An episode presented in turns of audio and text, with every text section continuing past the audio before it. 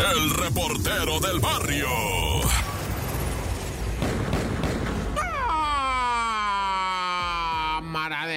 Loco! ¿Qué está pasando? Ah, bueno, les voy a tener información eh, para que estén bien pendientirijillos, ¿verdad? Les voy a traer acá, pues, una serie de sucesos extraños, difíciles de entender y que nos apachurran el corazón gachamente. Hay que decirlo, gachamente, la verdad, lo que viene siendo gachamente. Pero bueno, como haya sido, vamos a darle macizo loco porque esto es de lo de hoy.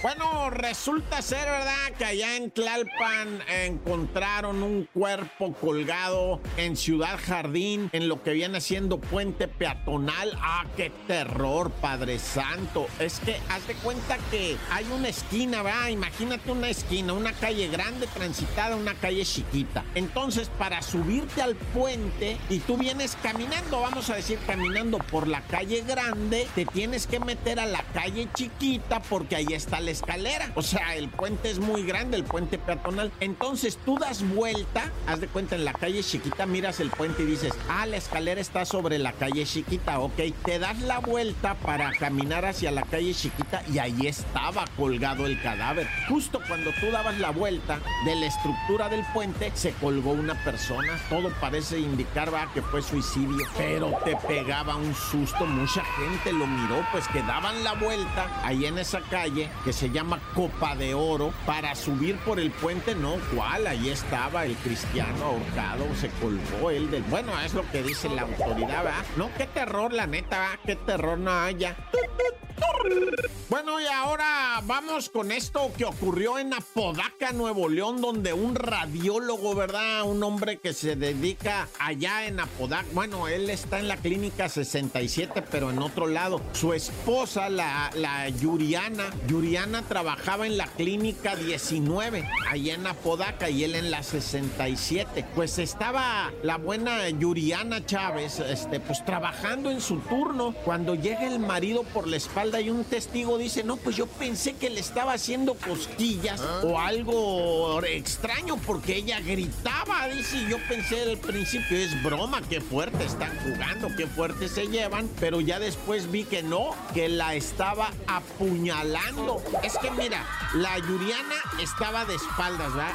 Y, y llegó su marido con el uniforme del IMSS porque él venía de la otra clínica, se mete para adentro y la agarra del cuello. Pero pues la gente sabe que su marido, pues dice, pues la está abrazando. No, la agarró del cuello y le susurró al oído, te dije que esto te iba a pasar y que le empieza a apuñalar. Pero, o sea, como la tenía agarrada así del cuello, la gente no miraba bien qué es lo que estaba pasando. Ella no podía gritar porque la estaba asfixiando hasta que fue notorio, ah, fue notorio que ya no era una cuestión de cariño o de broma o de hasta que se caen al piso y alguien llega y agarra a Yuriana de los pies y la jala con mucha fuerza y se la logra arrancar al criminal que ya le había pegado 11 puñaladas, 11 puñaladas. Yuriana está viva, increíble, bendito sea el Señor y su santo nombre, va. Y este individuo, cuando quiso escapar, mejor se apuñaló, se aventó así sobre una silla y empezó a clavarse el cuchillo en cinco ocasiones, pero no se murió. Así quedó el ataque a esta clínica ¿va? allá en Apodaca, Nuevo León. Qué barbaridad. Está acusado, por supuesto, de intento de feminicidio el hombre, porque bendito sea Dios, Yuriana no perdió la vida.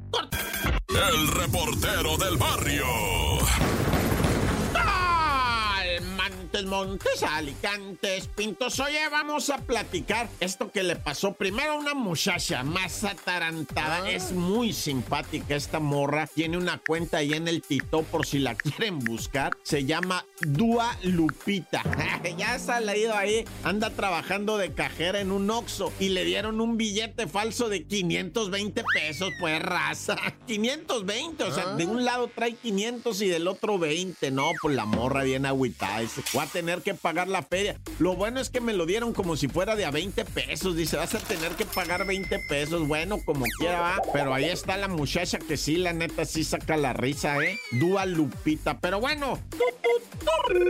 vamos a algo muy serio, muy triste, muy agüitante que nos tiene así como Charman de loco. Pues obviamente lo que pasó en Jalisco con los muchachos, ya había pasado con otros muchachos en Jalisco, ¿verdad? También que habían desaparecido y por ahí aparece la palabra call center, ¿verdad? Hay que, hay que investigar bien qué es eso cuando dicen un call center. Es que andaban con un call center y que estafan en el call center y que en el call center te contactan para introducirte en el mundo de lo ilícito, de lo ilegal. Ahora sí que como dice Ramón Ayala, ¿verdad? yo le quiero pedir a los padres que no le hagan un mal a sus hijos. Y es que la neta, o sea, los padres pónganse las pilas, miren en qué andan sus hijos. Está bien que los presionen, ¿verdad? Para que trabajen, para que sean productivos, pero cuidado hasta dónde los presionas, ¿verdad? Eh, está muy difícil todo esto, raza. Tengan mucho cuidado con quién se andan asociando, con quién se andan metiendo. Yo no estoy diciendo nada del, o sea, estoy diciendo que está pasando algo en Jalisco, en Nayarit, en Colima, en Michoacán, en lo que dicen, ¿verdad? Algo que es un call center, porque no son los call centers, o sea, no se vayan a ir en contra de los call centers, no. O sea, hay algo a lo que le llaman el call center, que es lo que no sabemos exactamente qué es y cómo trabaja y cómo opera, ¿verdad? Porque es el que atrae a los jóvenes para ofrecerles dinero, es lo que dicen algunas investigaciones. No estoy diciendo que eso pasó en Lagos de Moreno, no, pero por ahí se está entendiendo esto, ¿verdad? Que hay algo a lo que llaman call center, donde muchos jóvenes de diferentes estados se comunican y ahí pues los vinculan, ¿verdad? Queriendo o no queriendo.